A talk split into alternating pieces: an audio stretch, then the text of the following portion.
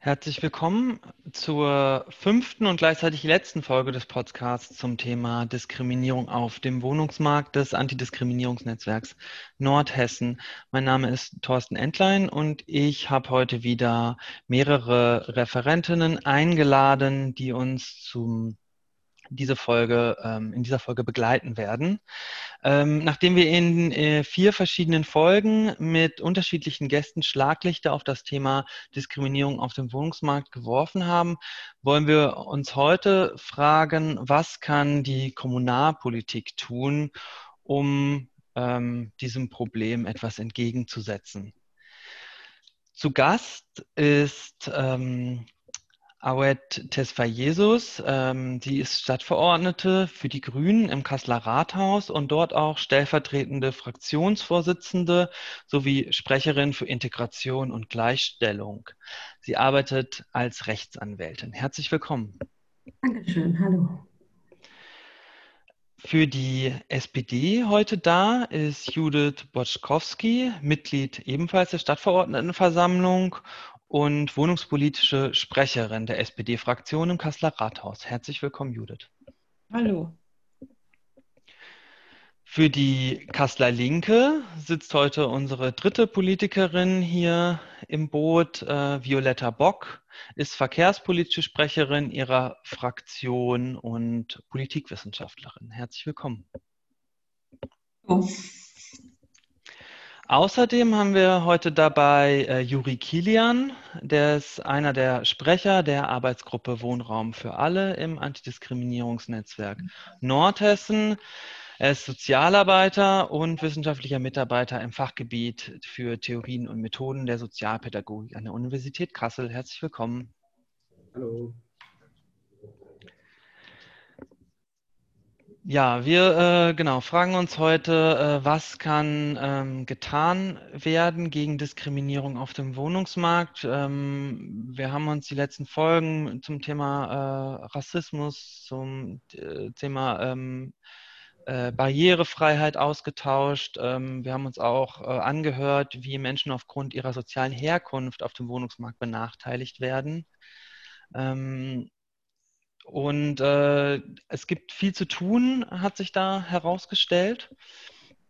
Ich würde äh, gerne mal äh, Judith äh, zuerst fragen, ähm, würdest du sagen, dass das Thema Diskriminierung auf dem Wohnungsmarkt in der Kommunalpolitik präsent ist? Also, das kann ich auf jeden Fall so bestätigen. Natürlich ist das Thema präsent. Das ist schon immer, das ist auch schon immer präsent. Das ist eigentlich für sich nichts Neues was mich ein bisschen, sagen wir mal, unsicher macht, ist ähm, die Diskussion, was nicht nur was Diskriminierung ist, sondern dass man mehr und mehr Gruppen sozusagen ausmacht, die diskriminiert werden, was ja auch in der Tagesordnung ist, aber immer mehr separiert und versucht sozusagen für immer kleiner werden, die Gruppen, die man selber definiert, dann Lösungen zu finden. Ich glaube, der gerade der umgekehrte Weg ähm, ist der sinnvollere dabei. Mhm. Also das heißt konkret, nicht äh, aufteilen in Alleinerziehende, in Menschen mit nicht weißer Hautfarbe, in alte Menschen, sondern das wirklich als, ein gemeinsame, als eine gemeinsame Gruppe ähm, äh, definieren. Und da grundsätzlich Diskriminierung möglichst weit auszuschließen. Mhm. Ähm, und, ähm, okay, und, und wie, also, wie, wie würdest du das dann angehen? Also dieses Thema eher, also du sagst, okay, ähm, man, man muss es eher als, als universelles Thema begreifen. Ja, das ist ja. ein universelles Thema. Ne? Diskriminierung mhm. ist Diskriminierung und da braucht es keine genaue Definition, wie jemand äh, diskriminiert wird um, sagen wir mal so, vielleicht für Untersuchungen, soziologische Untersuchungen ist das interessant, aber um mhm. äh, auf dem um zu reagieren oder um Wohnraum zur Verfügung zu stellen, muss ich das nicht bis ins Einzelne durchdeklinieren. Mhm.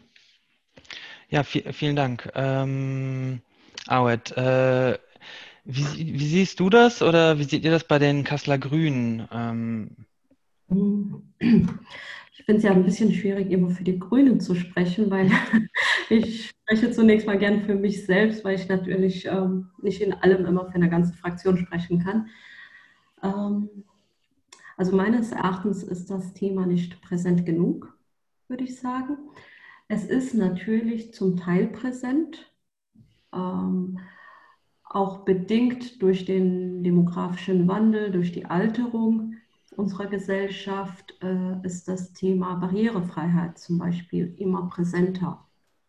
Also wesentlich mehr, als es vielleicht früher war. Ähm, wobei äh, die Problematik ist, für wen werden barrierefreie Wohnungen angeboten?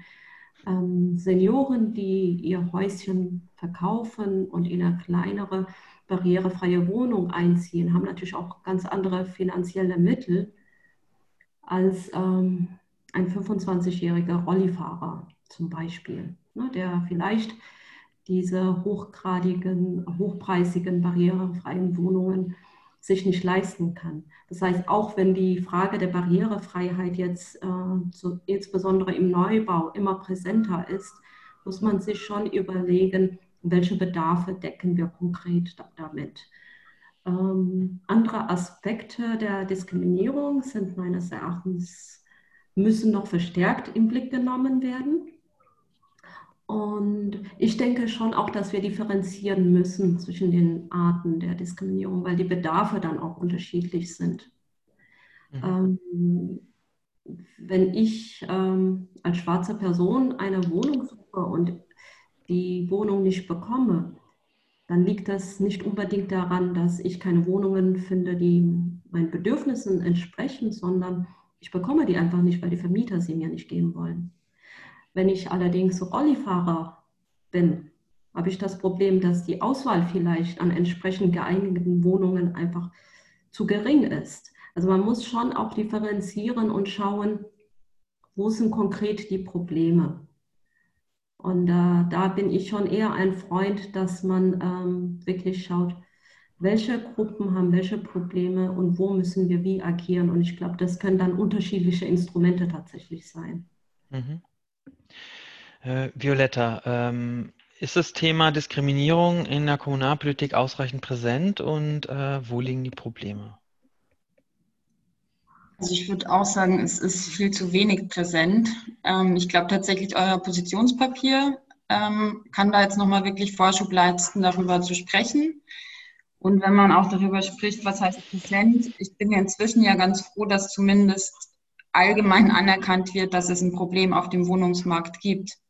Also ich weiß noch 2016, ähm, da hieß es zum Teil, wir haben überhaupt kein Problem in Kassel ähm, bezahlbare Wohnungen zu finden. Ähm, also da ist dieses ganze Problem überhaupt, äh, dass, es, ähm, dass nicht jeder eine bezahlbare Wohnung findet, ähm, geleugnet worden. Und die Diskriminierung verstärkt ja nochmal ganz viel obendrauf. Also ich würde auch sagen, da kommt man, das ist, Diskriminierung ist ja keine soziologische ähm, Kategorie, sondern es ist ja was, was tatsächlich aktiv gemacht wird und wo ich auf verschiedene Ebenen, finde ich auch, muss man unterscheiden. Also gerade wenn man dann auch guckt, für welche eben einmal die Bedarfe berücksichtigen, aber ich finde auch beim Wohnungsmarkt, das ist ja einmal, wenn es so aktive Diskriminierung ist, dass Leute keine Wohnung finden wegen ihrem Nachnamen.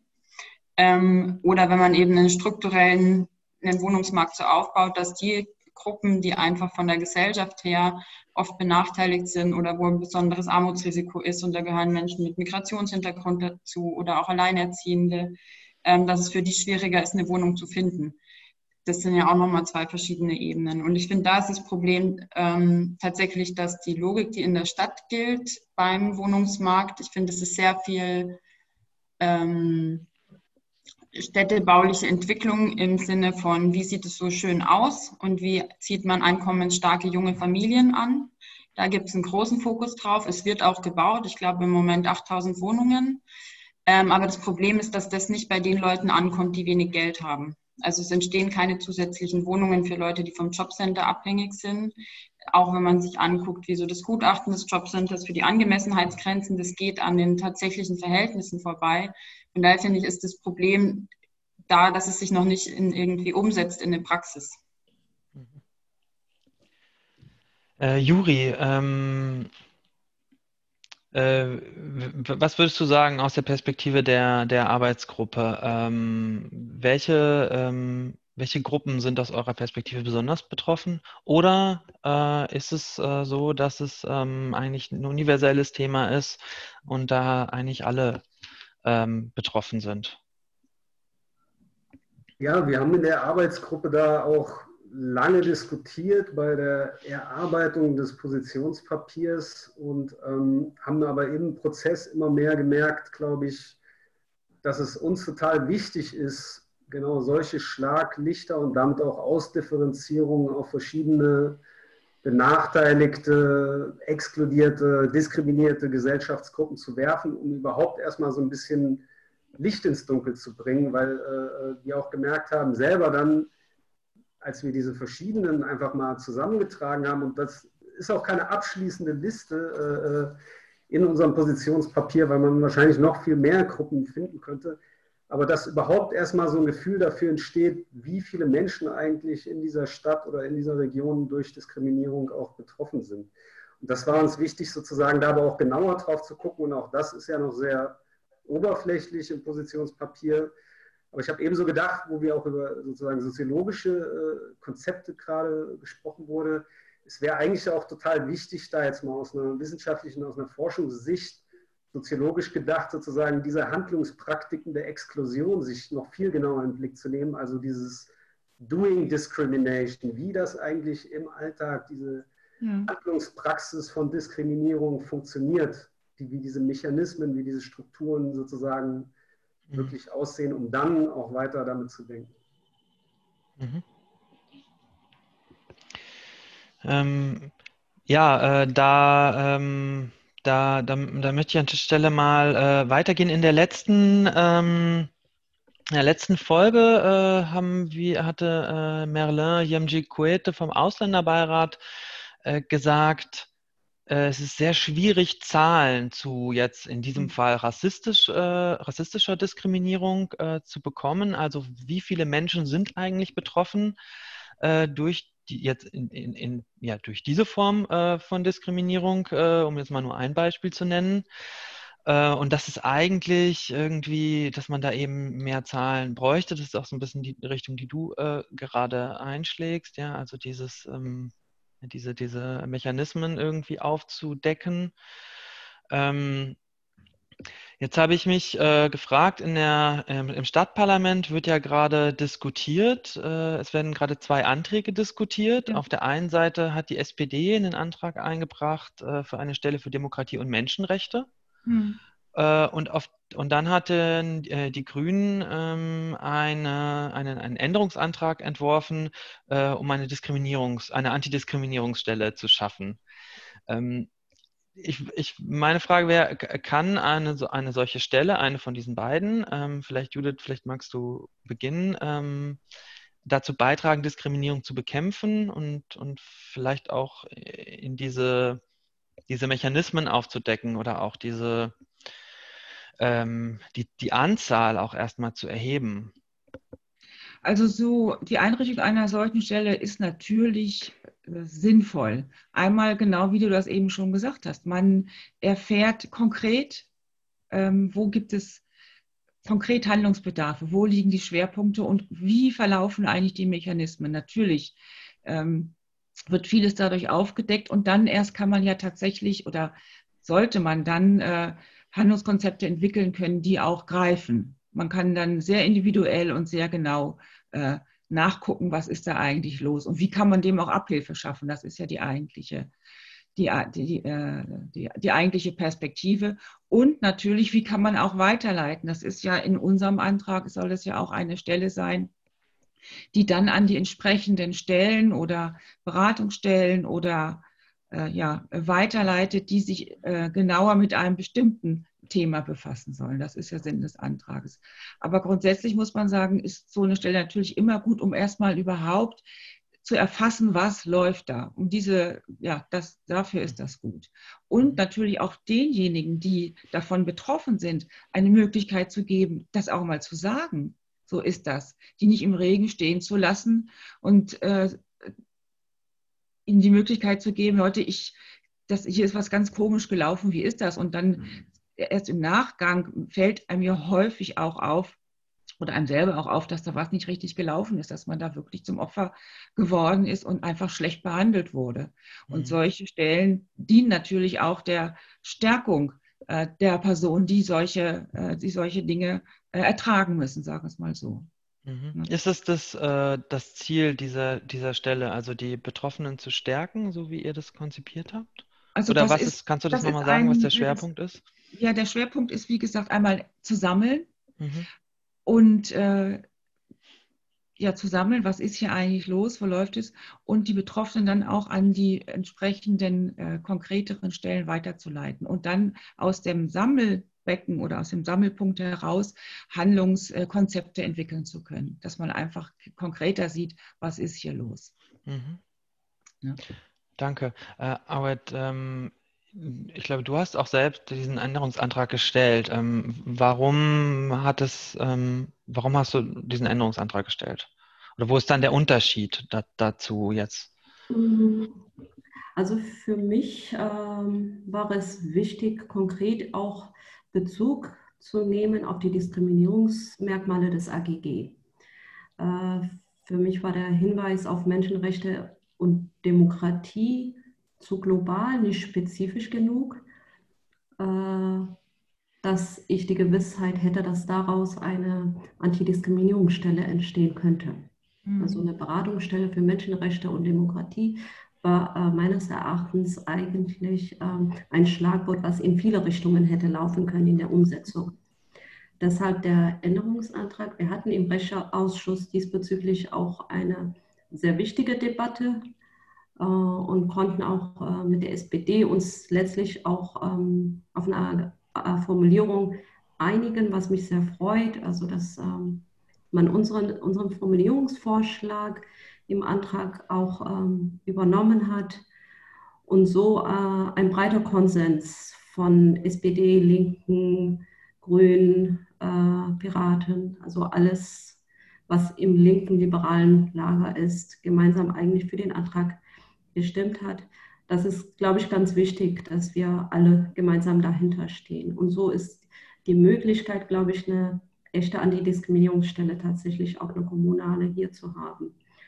Die Forderung, ähm, die Daten zu erfassen, das ist eine ganz wichtige, auch eine zentrale Forderung von vielen äh, betroffenen Gruppen. Zum Beispiel der ISD, der, die Initiative Schwarze Deutsche, fordert das seit Jahren und äh, nachdem das nicht möglich war bislang, haben sie selber jetzt so eine Umfrage gestartet, so ein Afro-Zensus heißt das, wo, heißt der, wo man versucht, mal ähm, Fakten zu sammeln. Wie viele schwarze Menschen gibt es? Wie ist die Situation? Und erst anhand dieser Daten kann man ja dann auch argumentieren. Ne? Gibt es Diskriminierung? Wie ist die Situation? Und ich sehe schon auch die Rolle einer solchen Antidiskriminierungsstelle darin, diese Daten zu sammeln. Auch im Bereich Wohnraum, also ähm, mhm. privater Wohnraum. Das ist ja auch die Schwierigkeit, wo wir als Kommune kaum Zugang haben. Und da eben zu schauen, wie ist die Situation, wie ist die Diskriminierung und ähm, Daten zu sammeln, um daraus äh, entweder politisch oder auch gesetzlich dann äh, handeln zu können. Mhm. Ähm, also du hast gerade gesagt, das ist ein, ein, ein, breiter Konsens, der erzielt werden konnte. Da äh, gebe ich mal diesen Impuls weiter an, an Violetta. Ähm, wie, wie, hast du diesen breiten Konsens empfunden? Ähm, also abschließend Beschlossen wird es ja erst in der Stadtverordnetenversammlung, die noch vor mhm. uns liegt. Mhm. Im Ausschuss selber war ich nicht dabei. Ich habe mich nur im Vorfeld mit dem Antrag ein bisschen beschäftigt, weil es gibt ja schon lange die Forderung nach einer Antidiskriminierungsstelle ähm, und dann waren die äh, Antragsentwürfe relativ schnell da und ich finde bei der ersten, also es ist jetzt besser als in der ersten Version. Ähm, und in dem ganzen Antrag taucht das Wort Antidiskriminierung so nicht auf. Das muss man vielleicht dazu sagen. In welchem Antrag so, jetzt? Entschuldigung, ich unterbreche. In beiden. Okay. Ähm, und es ist auch nicht so, dass jetzt beschlossen wird, eine Stelle zu schaffen, sondern es ist jetzt im Moment und ähm, quasi der Minimalkonsens. Ähm, vielleicht ist es so, es ist ein Anfang von was. Wenn es das Ende war, ist es nicht gut. Wenn es ein Anfang ist für was Größeres, dann gibt es das Potenzial, sondern erstmal eben so ein Konzept zu machen für eine Stelle. Ich glaube, was die Stelle nicht leisten kann, ähm, was auf jeden Fall wünschenswert wäre, wäre dieses mit den Zahlen, was du meint, äh, meintest, dass man die auch sammeln müsste, auch um mit denen arbeiten zu können. Ähm, weil ich glaube, das ist einfach viel Arbeit und dafür, das kann eine Person nicht leisten. Ich weiß auch nicht, wenn man jetzt eine Stelle schafft mit am Anfang ähm, erstmal begrenztem Personal, ähm, wo man quasi den Fokus drauf legt. Wenn die nur damit beschäftigt ist, Zahlen zu sammeln, ähm, ist es, glaube ich, auch schwierig, sondern es ist ja ein bisschen der Auftrag auch, dass man Bildungsangebote macht, dass man sensibilisiert, dass man im besten Fall in die Verwaltung hineinwirkt, ähm, worauf man achten muss, dass man irgendwie so gegensteuernde Sachen macht. Ich glaube, eine Antidiskriminierungsstelle so ist ja schon auch immer wichtig, dass es unabhängig ist, weil Diskriminierung und sowas ja viel auch immer mit Machtstrukturen zusammenhängt und auch gerade wenn es darum geht, was weiß ich, Rassismus, der ähm, in irgendeinem Kontext von der Stadtverwaltung oder von der Wohnungsbaugesellschaft oder irgendwo ausgeübt wird, braucht man natürlich eine unabhängige Stelle, ähm, weil sonst ähm, ja, hat man im, also oft ist ja dann die Angst, genau da zu einer Behörde zu gehen, weil man Angst hat, das fällt auf einen nochmal negativ zurück. Das ist ja mhm. genau das Problem, wenn man von Vermietern diskriminiert wird, dadurch, dass das Machtgefälle schon da ist, dass man das manchmal gar nicht anzeigt oder sich gegen die Mieterhöhung wehrt, weil man Angst hat, dann verliert man vielleicht gleich die ganze Wohnung. Ähm, von daher sehe ich die Aufgabe, wie dann diese Stelle gefüllt wird, das wird dann dieses Konzept auch zeigen und wird man dann nachbessern müssen. Ähm, und ich finde, was einfach da auch wichtig ist, dass man, ähm, dass es wirklich kein Feigenblatt wird. Also dass es tatsächlich eine wirksame Antidiskriminierungsstelle wird und nicht einfach nur, wo dann Demokratie und Chancengleichheit irgendwie schön klingt und draufsteht. Ähm, und im Endeffekt nach außen gesagt wird, hier, wir machen doch was, damit zeigen wir doch, wir haben das Problem erkannt, ähm, ohne dass sich tatsächlich was ändert. Also ich glaube, das ist wirklich die, die Herausforderung. Und dafür muss dann auch mhm. eben der Druck ähm, von außen auch kommen, dass das dann auch wirklich eingehalten wird. Mhm. Wenn ich kurz da ergänzen dürfte. Mhm. Ähm, tatsächlich, also es ist ein Konzept, das ist ähm, ja leider auch ein Teil des Kompromisses, aber in der Politik ist es so, dass man kleinere Schritte gehen muss manchmal. Aber ich finde es auch wichtig, wenn wir von der Antidiskriminierungsstelle sprechen. Die Aufgaben sind sehr umfassend und äh, ich habe in meinem Kopf nicht eine einzige Stelle. Ich glaube, das kann auch eine Stelle nicht äh, bewerkstelligen. Und ich glaube, ähm, ich würde mir wünschen auch nicht, dass wir von dieser Prämisse ausgehen dass da eine einzige Stelle geschaffen wird, die all diese Aufgaben umfasst. Tatsächlich äh, bin ich der Überzeugung, eine Antidiskriminierungsstelle muss alle Merkmale äh, umfassen. Äh, das beinhaltet sowohl Öffentlichkeitsarbeit, Sensibilisierung, als auch Beratung, als auch Stärken äh, der vorhandenen nicht kommunalen Beratungsstellen, Netzwerken. Das kann eine Stelle sicherlich nicht schaffen. Von daher, selbst wenn wir von der Antidiskriminierungsstelle ähm, sprechen, sprechen wir eigentlich von Strukturen, die schon mehrere Stellen umfassen müssen, meines Erachtens. Da nochmal eine Rückfrage. Wie, wie ist denn jetzt genau dieser, dieser Kompromiss? Also sprechen wir jetzt von einer Stelle für Demokratie und Menschenrechte oder sprechen wir von einer expliziten Antidiskriminierungsstelle? Ich, ähm, was ist da denn jetzt rausgekommen in der Ausschusssitzung? Vielleicht kann ich da mal ja. äh, aufklären. Der Antrag, wenn ich mal die Überschrift vorlese, wie mhm. dieser Antrag lautet. Ne? Das heißt, Anlauf- und Beratungsstelle für Menschenrechte und Demokratie. Mhm. Und ähm, die Stadtverordnetenversammlung wird gebeten, einen Beschluss zu fassen, der äh, heißen soll. So, und Ziel der Beratung, also Ziel der Stelle ist die Beratung und der Schutz betroffener Menschen und die Sensibilisierung der Stadtgesellschaft für solche Tendenzen, also für und so weiter und so fort. Das ist so die, so die großen Überschriften, äh, die, da, die da genannt werden. Und natürlich ist da eine, Anti, äh, eine äh, Antidiskriminierung ja mitgedacht. Ne? Wenn, man, wenn ich von Demokratie spreche und eine Anlauf- und Beratungsstelle für Menschenrechte, impliziert das ja, dass mhm. dort äh, ähm, natürlich äh, Antidiskriminierung betrieben werden soll, sagen wir mal so, mhm. Äh, mhm. Ähm, äh, bearbeitet werden soll. Mhm. Da war so ein bisschen die Diskrepanz tatsächlich zwischen äh, SPD und uns, dass dieses mhm. impliziert uns nicht genügt hat.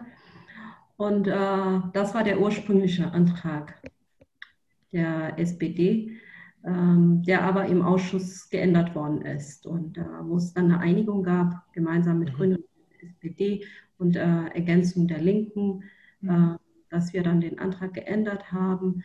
Und äh, das ist jetzt eine Beratungsstelle für Vielfalt und Chancengleichheit. Genau, so lautet der, genau, so lautet hier. Also ich habe mir das Beratungs, das, ähm, ich glaube, das Paket vor mir liegen für die mhm. Strafe. Beide Anträge sozusagen, finde ich nur die Anträge von den Grünen und von der SPD, die habe ich jetzt nebeneinander gelegt. Mhm. Und äh, mehr ist da nicht. Vielleicht gibt es noch eine, viel, also eine. Ne? Mhm. Aber weil ich mit in diesem Ausschuss bin, kann ich da nicht mehr zu sagen als das, was ich eben äh, gesagt habe. Ne? Mhm. Als, denn als wohnungspolitische Sprecherin ist, liegt für mich, sagen wir mal, äh, das Handlungsfeld ist ein anderes als der äh, Ausschuss für Soziales und so weiter. Mhm. Ja, auf diese, äh, nochmal so auf so Wohnung, Wohnraumbedarf, da, da würde ich gleich auch nochmal ähm, gerne drauf schauen gemeinsam.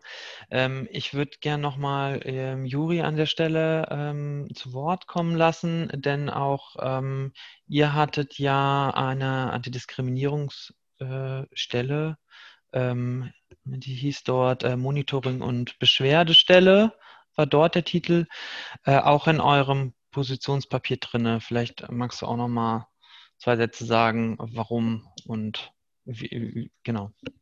Genau, wir finden das äh, absolut wichtig und relevant und ich glaube auch äh, als, als moderne Kom Kommune äh, jetzt im 21. Jahrhundert, die sich auch ernsthaft mit Diversität, mit Differenz und auch den Begleiterscheinungen wie Diskriminierung und Rassismus, die einfach alltäglich stattfinden, das, also das finde ich gut und total wichtig, wenn eine solche Struktur eingerichtet wird. Ähm, ich würde auch noch mal ganz kurz, äh, probiere das auch ganz kurz zu machen, weil es für mich ein Thema ist, aber Frau äh, Wojtkowski, Sie hatten das ja auch gesagt am Anfang, ähm, dieses angehört werden, also die Aufgaben einer solchen Stelle und wo ich auch selber merke, das ist genau darum geht es nämlich auch, weil äh, und das vielleicht nur mal so einen kleinen empirischen oder so ein Praxisbeispiel, weil ich persönlich selber auch von äh, in meinen Augen heftiger Diskriminierung betroffen bin mit meinen äh, drei oder vier Mitbewohnern, wenn ich meinen Sohn mitzähle.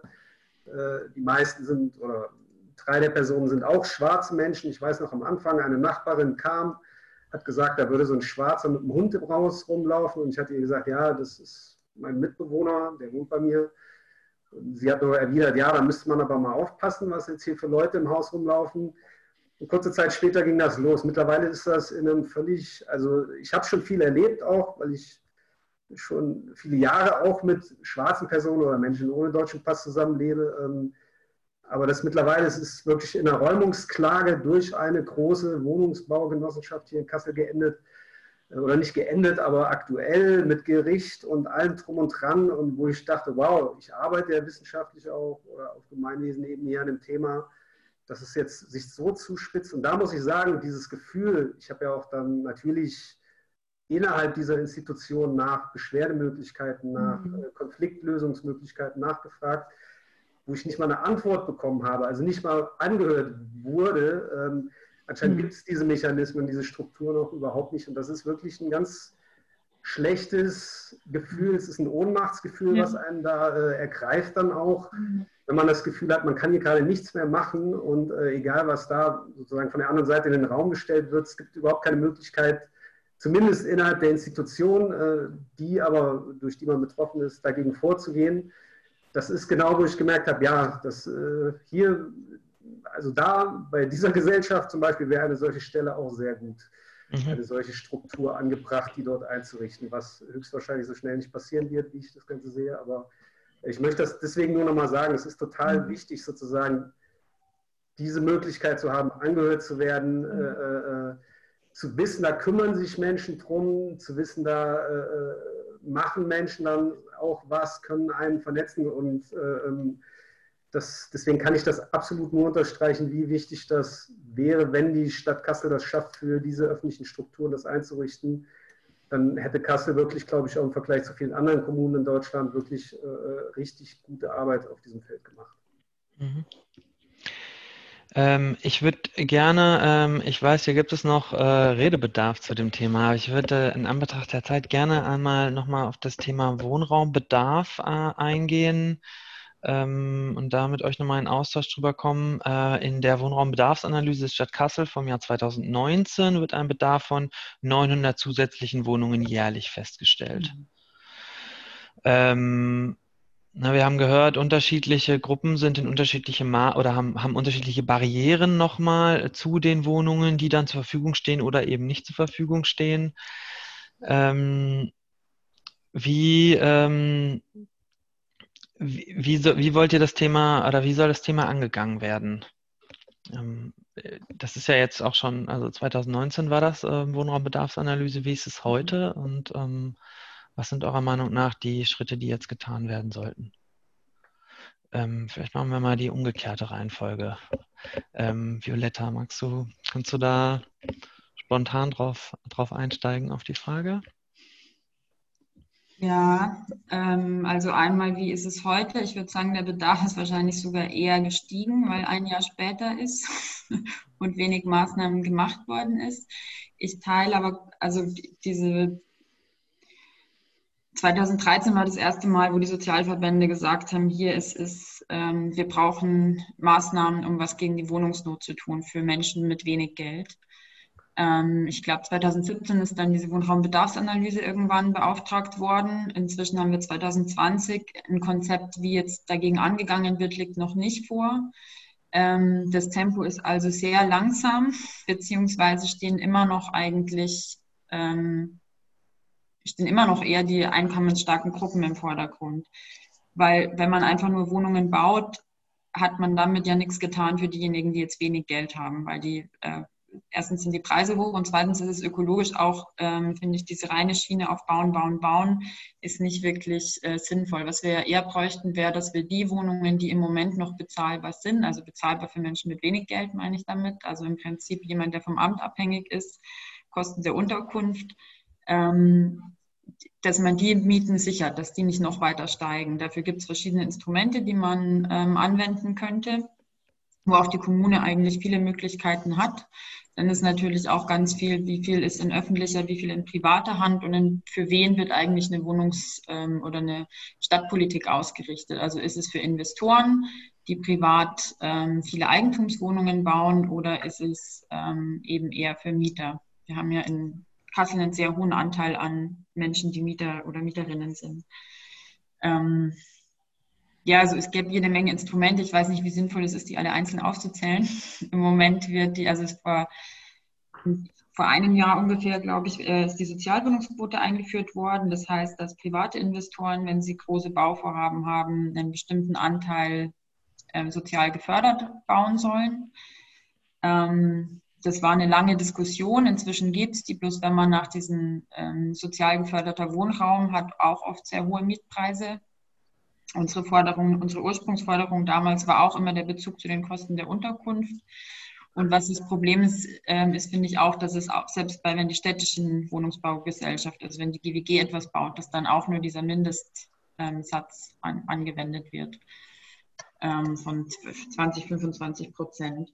Also im Moment in der Diskussion ist es auch der Milieuschutz, der ja vor allem regeln soll, dass sich eine Zusammensetzung auch nicht verändert, also dass es nicht zu Verdrängungseffekten ähm, kommt. Da sind die Stadtteile in Kassel ja ganz unterschiedlich betroffen. Ähm, es ist ja auch sehr, ja, die Zusammensetzung der Stadtteile ist ja sowieso sehr unterschiedlich. Ähm, das wird im Moment diskutiert, aber es ist leider ähm, wieder ein bisschen das gleiche Verfahren, dass es am Ende ein Prüfauftrag sein wird, um zu untersuchen, was zu machen. Das heißt, es zieht sich einfach alles über Jahre und in der Zeit ziehen Menschen in den Landkreis, wohnen in Wohnungen, wo sie, also wenn man sich einen Jahresbericht vor glaube, vorletztes Jahr ist mir da noch sehr äh, präsent von äh, Frauen informieren Frauen, die meinten, manche Frauen ziehen zu Hause nicht ein, obwohl sie geschlagen werden, weil sie keine Wohnung finden und die Plätze im Frauenhaus sind auch knapp. Also es hat einfach jetzt schon reale Folgen. Ähm, oder wo Leute einfach katastrophale Wohnzustände ohne Strom oder Gas oder ähm, ja, mhm. einfach hinnehmen, weil es keine Alternativen gibt. Und das steigt natürlich eher, wenn man mit Maßnahmen langsam ist. Mhm. Soweit vielleicht erstmal. Mhm. Äh, Arbeit. Ähm. Also ich glaube, ähm, die eine Lösung gibt es nicht. Da, ähm, Violetta hat ja schon einiges äh, gesagt. Ich glaube, es, es muss mehrere Ansatzpunkte geben. Ich glaube schon, auch mehr Wohnraum schaffen ist wichtig, weil es ist in der Tat so, je knapper Wohnraum ist, umso mehr leiden marginalisierte Gruppen. Also das sind die Ersten, die quasi die, die Wohnung nicht bekommen. Ähm, ich weiß, als ich ja, Anfang der Nullerjahre nach Kassel kam und nach einer Wohnung geschaut habe, wusste ich, zumindest mal in gewissen Stadtteilen werde ich sicher eine Wohnung bekommen. Oder notfalls gehe ich zur GWG, da wird es auf jeden Fall eine Wohnung geben. Heute ist es nicht so, auch in meiner beruflichen Tätigkeit. Ich bin, äh, bin ja auch Betreuerin und habe viel mit äh, Geflüchteten, aber auch mit äh, Drogen- oder alkoholkranken Menschen zu tun, für die ich dann ja auch eine Wohnung suchen muss. Und das wäre vor ein paar Jahren ge möglich gewesen. Ähm, ich sage mal, Naumburger Straße war eine gewisse Zeit mal eine sichere Nummer, da eine Wohnung zu finden. Heutzutage ist es gar nicht so. Und die Knappheit der Wohnungen führt dazu, dass gewisse Gruppen dann keine Chance mehr haben, weil alle auf der Suche sind. Von daher ist, glaube ich, schon auch mehr Wohnraum schaffen wichtig. Äh, darüber hinaus haben wir natürlich uns über unsere kommunale Wohnungsbaugesellschaft Möglichkeiten, auch politisch zu steuern. Tragen natürlich politische Verantwortung, das heißt äh, Sozialwohnungen, ähm, aber auch, ähm, was ich ganz gut finde, was über die GWG derzeit läuft, ist ja auch diese Nachbarschaftshilfe, ähm, was zum Beispiel Geflüchteten den Übergang von ähm, von der Gemeinschaftsunterkunft in, in die Wohnung erleichtern kann durch diese ehrenamtliche Betreuung und so weiter. Also es gibt verschiedene Pakete, die in dieser Zeit der Knappheit den Diskriminierten helfen können. Äh, Sozialwohnungsquote ist auch so ein Instrument. Ähm, ich glaube, es ist nicht nur die Zahl der Wohnungen nicht nur in den Blick zu nehmen, sondern auch in dieser angespannten Situation, welche Instrumente haben wir, um diesen Menschen auch ähm, zu helfen. Und da ist auch für mich auch entscheidend auch die Antidiskriminierungsstelle wichtig, wenn wir sie denn hätten bald. Äh, man muss dann, diese Menschen brauchen eine Anlaufstelle, wo sie hingehen können und sagen, ich kriege hier keine Wohnung, ich brauche Unterstützung. Ich weiß ähm, aus vielen Beispielen, dass wenn ein Geflüchteter eine weiße Person bei der Wohnungssuche mitnimmt, dass die Chance auf die Wohnung ungemein höher ist. Äh, diese Unterstützungsleistungen sind erforderlich. Auch da kann im Rahmen der Antidiskriminierungsstelle zum Beispiel unterstützt werden. So sind das viele Faktoren, die, äh, es gibt nicht die eine Lösung, aber ich glaube, wir müssen verschiedene Instrumente da einsetzen. Äh, Juri, ähm, wie, ähm, ihr habt auch diesen knappen Wohnraum als ein großes Thema ähm, mit drin gehabt. Was, welche Rolle spielt es beim, bei der, bei der Frage der Diskriminierung? Und was, was sollte da getan werden? Ja, ich würde mich da auch voll anschließen. Es ist natürlich, umso mehr Menschen auf dem Wohnmarkt, Wohnungsmarkt unterwegs sind, umso knapper der Wohnraum ist, umso heftiger wird natürlich dann die Diskriminierung. Und was wir auch, wo wir sagen, da, äh, auch aus unseren Diskussionen, die wir immer haben, wo wirklich auch, glaube ich, innovativ gedacht werden muss und wo wir, glaube ich, auch mal über andere Ländergrenzen im Guten wie im Schlechten gucken müssen, ähm, dass zum Beispiel so dieses Paradigma oder was man bei vielen Wohnungsbaugesellschaften sieht, wo, äh, wo es eigentlich relativ eindeutig ist, dass immer mehr sozusagen so ein Risk Assessment gemacht wird, welche Personen da ein potenzielles Mietausfallrisiko sein könnten und deswegen strukturell schon per se ausgeschlossen werden, da eine Wohnung zu kriegen das kann nicht sein eigentlich, weil es, natürlich gibt es Menschen, die zwischendurch auch mal keine Miete bezahlen können oder wo ein Risiko da ist, dass die arbeitslos werden, dass die vielleicht krank werden, dass sie, dass sie mit dem Jobcenter nicht klarkommen und dann Mietausfälle kommen und dass da natürlich vor allem die Wohnungsbaugesellschaften und vor allem die öffentlichen natürlich wichtige Player sind, um da äh, sozusagen auch solche Risiken abzudecken und das auch nicht auf den privaten Wohnungsmarkt äh, äh, abwälzen können. Und auch gerade auch diese großen, weil wir jetzt auch die Schaffung von sozialen Wohnungsbau, wo ja immer diese 20 Prozent Sozialquote, 80 Prozent dann nach Marktpreis gedacht wird.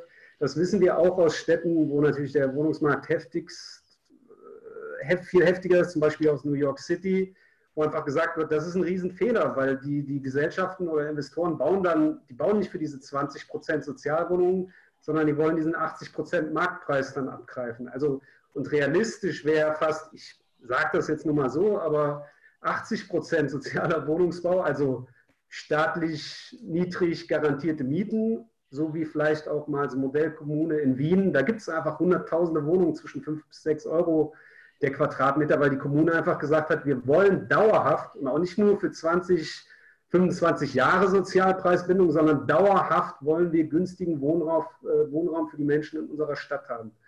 Und da mal wirklich wegzudenken, vielleicht auch von dieser Sozialpreisbindung, wo viele dann sagen, na gut, 20 Jahre jetzt hier sozial, 20 Prozent vermieten und danach entweder privatisieren oder halt schön nach Marktpreis dann vermieten jede Stadt, wir werden im Jahr 2040 und im Jahr 2060 und im Jahr 2100 brauchen wir günstigen und guten Wohnraum für die Menschen in dieser Stadt. Und so von dieser Position, glaube ich, muss einfach gedacht werden. Also wirklich da guten, günstigen Wohnraum dauerhaft zu schaffen und da jetzt auch wirklich die Strukturen für zu entwickeln.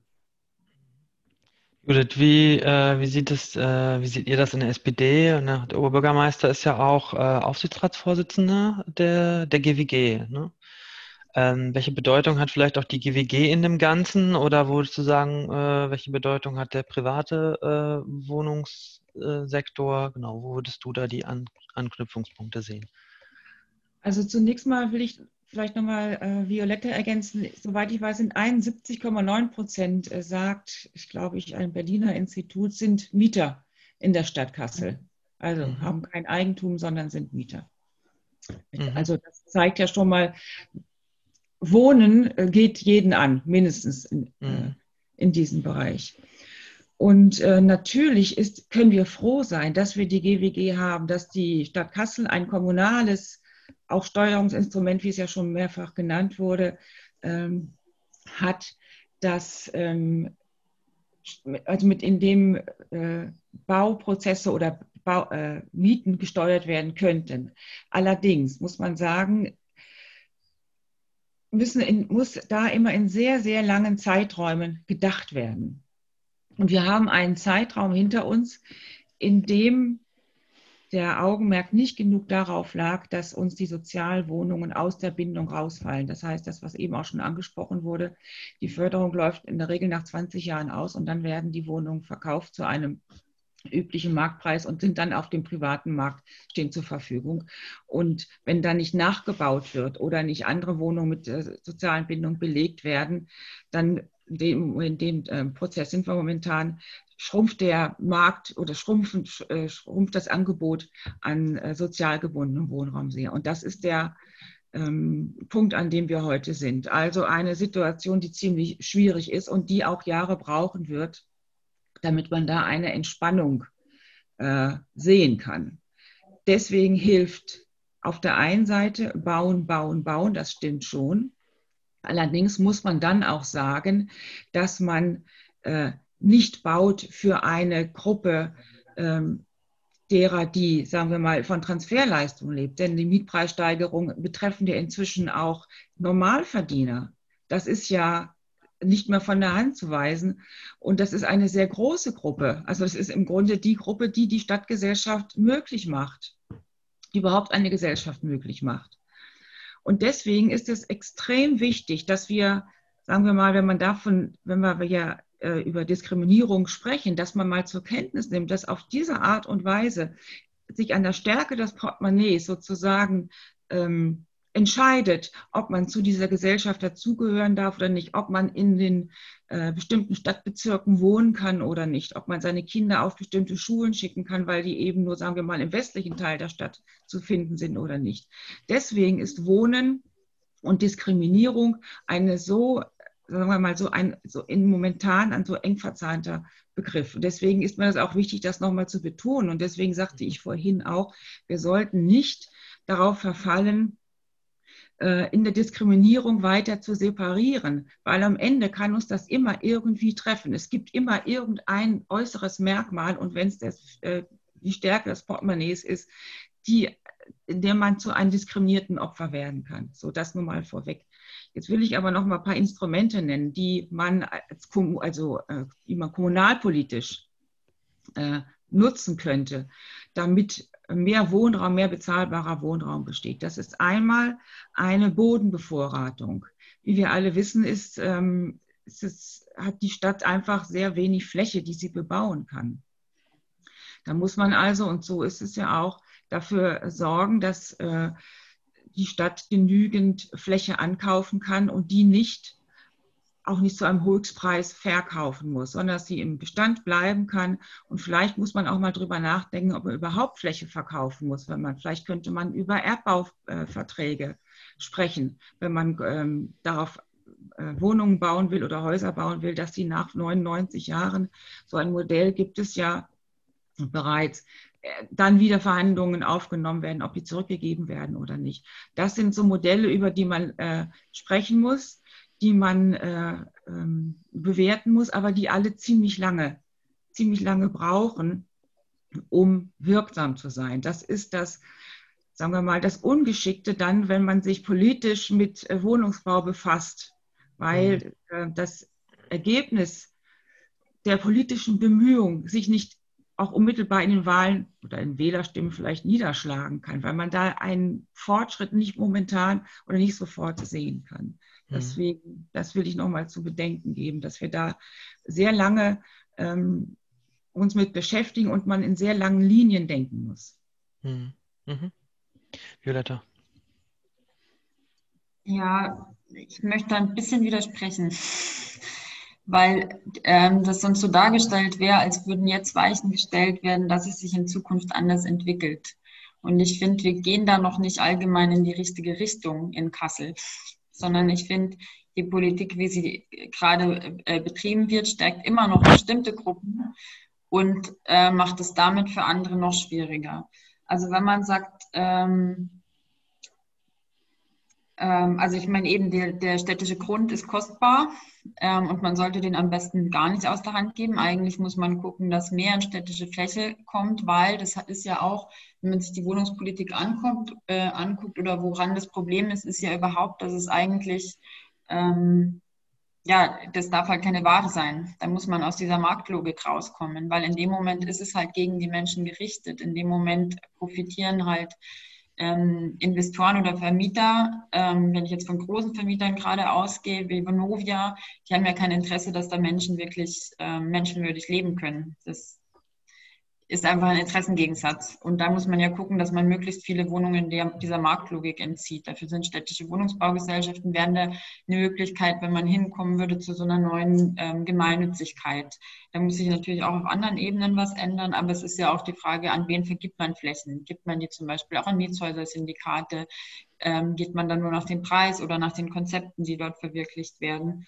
Ähm, und sicherlich, manche Maßnahmen werden sich vielleicht erst in ein paar Jahren ähm, zeigen. Aber es, wir beobachten im Moment ja eine Situation, wo es auch direkte Angriffe gibt. Also wo Wohnungen in, äh, wir haben im Moment drei Fälle, äh, wo es um den, wo Wohnungen abgerissen werden sollen, wo, wo bezahlbare Wohnungen sind. Das eine ist die Sophienstraße, was 50 Wohneinheiten waren, die genau in dem Segment sind, das gebraucht wird, nämlich auch viel für Einpersonenhaushalte innerhalb der Grenzwerte des Jobcenters. Ähm, das steht jetzt leer weil es zu lange gedauert hat, bis die Stadt ähm, dem Eigentümer gesagt hat, nee, das wird nicht abgerissen wegen Denkmalschutz. Da muss was getan werden, aber da hätte man sich viel schneller auf die Seite der Mieter stellen können. Das andere ist in der Rembrandtstraße, auch dort kämpfen Mieterinnen gegen den, äh, gegen den angekündigten Abriss.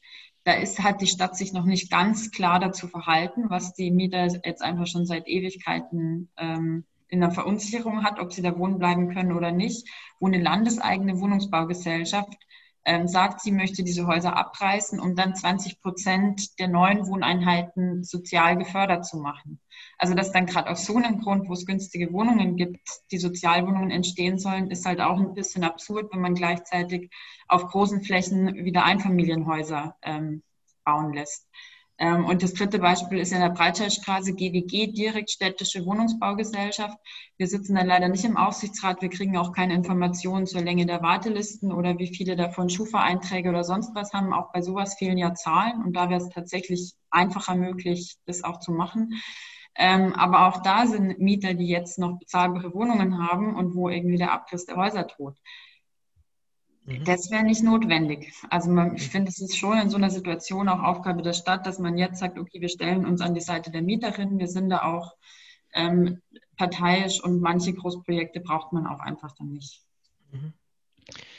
Äh, Juri, bitte. Genau, ich würde das gerne auch nochmal, das äh, mit den Menschen aus der Rembrandtstraße waren wir auch vom Netzwerk äh, in Kontakt und das ist wirklich, das finde ich auch total schwierig, ebenso wie es auch in der Breitscheidstraße total schwierig ist, wo einfach, also für die Rembrandtstraße kann man ja sagen, wirklich gute Häuser einfach sozusagen, da haben irgendwann mal Planer zusammengesessen und gesagt, naja, die Häuser kommen halt weg, dann gibt es einen schöneren Block und haben das sozusagen über die Köpfe dieser Menschen, die da teilweise ja wirklich ein äh, halbes Jahrhundert fast schon leben, äh, entschieden und was die uns auch erzählt haben, und das vielleicht auch nochmal ein wichtiger Punkt, wenn wir von Beteiligung und äh, Partizipation sprechen, das haben die Leute da auch wirklich berichtet. Die sind natürlich immer zu allen Meetings, zu allen Workshops, zu allen äh, Beteiligungsformaten gegangen, aber hatten alle das Gefühl, sie dürften da zwar mal so was sagen, aber im Endeffekt mit ihren Perspektiven haben da anscheinend keine Relevanz im Endeffekt dann gehabt, weil äh, der Abriss dann trotzdem einfach weiter durchgezogen wird. Und wo wir auch selber gemerkt haben, dass eigentlich das kann ja nicht sein, dass solche guten Häuser da abgerissen werden in so einer Zeit, wo so ein Druck auf dem Wohnungsmarkt ist, wo günstige Mieten da sind. Ähm, und ich probiere das auch, mein Sohn wohnt auch direkt da in der Nachbarschaft, ich rede da oft mit ihm drüber und er kann das auch überhaupt nicht glauben, dass, äh, also wenn ich ihm das erkläre, da kommt irgendwann die Abrissbirne und die Leute müssen alle raus. Das ist in der Tat schwierig. Warum? Und das jetzt als Frage, warum kann da dann nicht auch irgendwie eingesehen werden, äh, da ist was fehlgeplant worden und dass man dann sagt, na gut, wir müssen hier nochmal neu planen. Wir haben da einfach gewisse Stimmen und Perspektiven der Menschen, die dort leben, äh, die da sozusagen mit so einem roten Federstrich weggewischt worden sind, ihre Existenz äh, haben wir halt einfach nicht mit eingeplant, da haben wir einen Fehler gemacht und das muss neu gedacht werden. Das ist finde ich, umso länger ich darüber nachdenke, wirklich schwierig. Und auch in der Breitscheidstraße, wo ja wirklich, wo man sagen kann, im vorderen Westen, auch wenn man Gentrifizierungsprozesse betrachtet, wo da wirklich ein kleiner Teil der Nachbarschaft, wo man sagen kann, okay, da ist wirklich noch, da, da leben auch Menschen mit wenig im Portemonnaie und in sehr günstigen Wohnraum, die da sozusagen jetzt über den Abriss aus dem Viertel getrieben werden und die Leute, die da nachleben, werden, werden zum größten Teil Menschen mit viel Geld im Portemonnaie äh, sein, die dann diese Häuser da gekauft haben. Und ähm, genau, das ist, also ich finde da auch nochmal das unterstrichen, wirklich Beteiligung total wichtig in den Communities, in den Nachbarschaften, weil die Menschen da ein sehr feines Gefühl haben, was da vor sich geht. Und dann auch wirklich, äh, ähm, das wirklich auch ernsthaft in die Entscheidungsprozesse mit einzubeziehen und nicht Beteiligung als so, okay, ihr seid mal angehört worden, mhm. Dankeschön und äh, jetzt geht es weiter zu sehen. Mhm. Ähm, Thema äh, Beteiligung, Awed. Ähm, wie würdest du, äh, was würdest du sagen, wie können Betroffene ähm, äh, an politischen Prozessen äh, gegen Diskriminierung auf dem Wohnungsmarkt teilhaben? Was wäre da, was ist da aus deiner Perspektive eine Forderung? Also du bist auch äh, aktiv in äh, Initiativen äh, Schwarzer, Deutscher und People of Color. Ähm, kannst vielleicht auch aus der Perspektive nochmal sagen, also die, wir haben es ja auch gerade äh, nochmal thematisiert, also die, die Beteiligungsmöglichkeiten äh, innerhalb der Gesellschaft oder auch der Zugang zu bestimmten Ressourcen sind ungleich ähm, verteilt. Also ähm, haben wir auch mhm. viel über gesprochen. Ähm, es, es, es geht äh, darum, ähm, Wohnungen für alle zu schaffen. Äh, also, und, und trotzdem gibt es da Unterschiede. Und dann die Frage, wie, aber welche, welche Rolle spielen dann diese Unterschiede? Und genau, mich würde interessieren, welche Rolle spielen sie in der Beteiligung? Ähm, auch da bin ich ja sehr dafür zu differenzieren zwischen den unterschiedlichen Gruppen. Ähm, innerhalb der Bauplanung gibt es natürlich die Beteiligung von unterschiedlicher Gremien. Insbesondere die Beiräte, Seniorenbeirat, Behindertenbeirat und so weiter werden beteiligt. Ich glaube, eine Gruppe, die da nicht vertreten sind, sind äh, migrantische Perspektiven. Also äh, das ist, ähm, aber ich glaube, da müssen wir uns auch ähm, wahrscheinlich stärker organisieren. Also das ist ein Aspekt, der ähm, nicht gesehen wird, weil äh, die migrantische Community in dem, in dem Sinn auch keine starke Stimme hat oder auch ähm, keine Repräsentanz hat. Also das ist, ähm, ich weiß nicht, inwieweit das ähm, wirklich ausschließlich kommunalpolitisch gestaltet werden kann. Also ich, ich habe ja zwei Hüte auf, sozusagen, mhm. in meinem Leben. Das eine ist der, der kommunalpolitische Aspekt. Der andere ist aber auch, ich sehe mich äh, als schwarze Frau und äh, wünsche mir schon auch eine starke migrantische Community, die Forderungen aufstellt. Hm. Ähm, das ist wichtig. Äh, und nur wenn es die gibt, ähm, kann diese auch gehört werden. Ähm, ich glaube nicht, dass ausschließlich aus der Verwaltung heraus ähm, die Bedarfe der migrantischen Community erkannt werden können. Ich glaube, da müssen schon die Betroffenen auch für sich sprechen können. Und Aufgabe der Kommune kann es in, in dem Sinne dann sein, äh, Raum zu schaffen, Platz zu schaffen und zuzuhören. Und das wäre so, das wären die zwei Seiten quasi. Ne? Wir brauchen, wir haben zwar den Ausländerbeirat zum Beispiel, der aber in der Thematik nicht wirklich präsent ist. Äh, ich würde es aber auch nicht als äh, Aufgabe des Ausländerbeirats sehen, weil Diskriminierung aufgrund der Herkunft des Aussehens, das betrifft auch Menschen, die überhaupt keinen Migrationshintergrund haben und halt zufällig einfach schwarze Deutsche sind ne? und mhm. sich nicht als Migranten identifizieren. Äh, von daher gibt, braucht es schon auch so, so einen gesellschaftlichen Wandel und gesellschaftliche Bewegung. Mhm. Und Pressure Groups, die dann auch ähm, auftreten. Und auch da sehe ich wirklich eine zentrale Aufgabe einer Antidiskriminierungsstelle, die da auch in Netzwerken unterstützen kann und im Aufbau solcher Strukturen unterstützen kann und äh, den einzelnen Gruppen ähm, Gehör verschaffen kann und im Aufbau von solchen Pressure Groups auch ähm, beteiligt sein kann. Das ist, glaube ich, ähm, sozusagen, sind zwei Seiten der Medaille. Und auf der anderen Seite muss dann die Kommune, die Stadt natürlich zuhören und äh, bei solchen Sachen die Nachbarschaften beteiligen. Ne? Wenn, wenn, jetzt migrantische Communities stark vertreten sind in, in, einer Nachbarschaft, muss man das berücksichtigen, sie anhören. Das sind so die beiden Aspekte, die ich wichtig finde. Mhm. Ja, vielen Dank ähm, euch äh, vier äh, für diese spannende Diskussion, auch dass ihr uns einen Einblick gegeben habt in so auch so mal konkrete Prozesse. Äh, wie läuft so eine Diskussion ab über so eine Antidiskriminierungsstelle? Ähm, wie, wie, wie, wie gestaltet sich äh, so eine Diskussion über Wohnraumversorgung? Ähm, und ähm, welche äh, Hürden gibt es da zu nehmen? Ähm, wir äh, könnten da sicherlich noch äh, ganz lange weiter drüber reden. Es gibt eine, ganz viele kleine Fragen, die sich hier anschließen würden an der Stelle. Äh, das müssen wir leider an einem anderen, in einem anderen äh, Zeitpunkt machen. Ähm, genau, das war die äh, letzte Folge dieser Reihe. Ja, schön, dass wir uns ein bisschen mit Handlungsperspektiven beschäftigen konnten. Und ähm, ja, wir sehen uns wieder bei anderen ähm, Veranstaltungen des Antidiskriminierungsnetzwerks Nordhessen. Vielen Dank. Dankeschön. Dankeschön.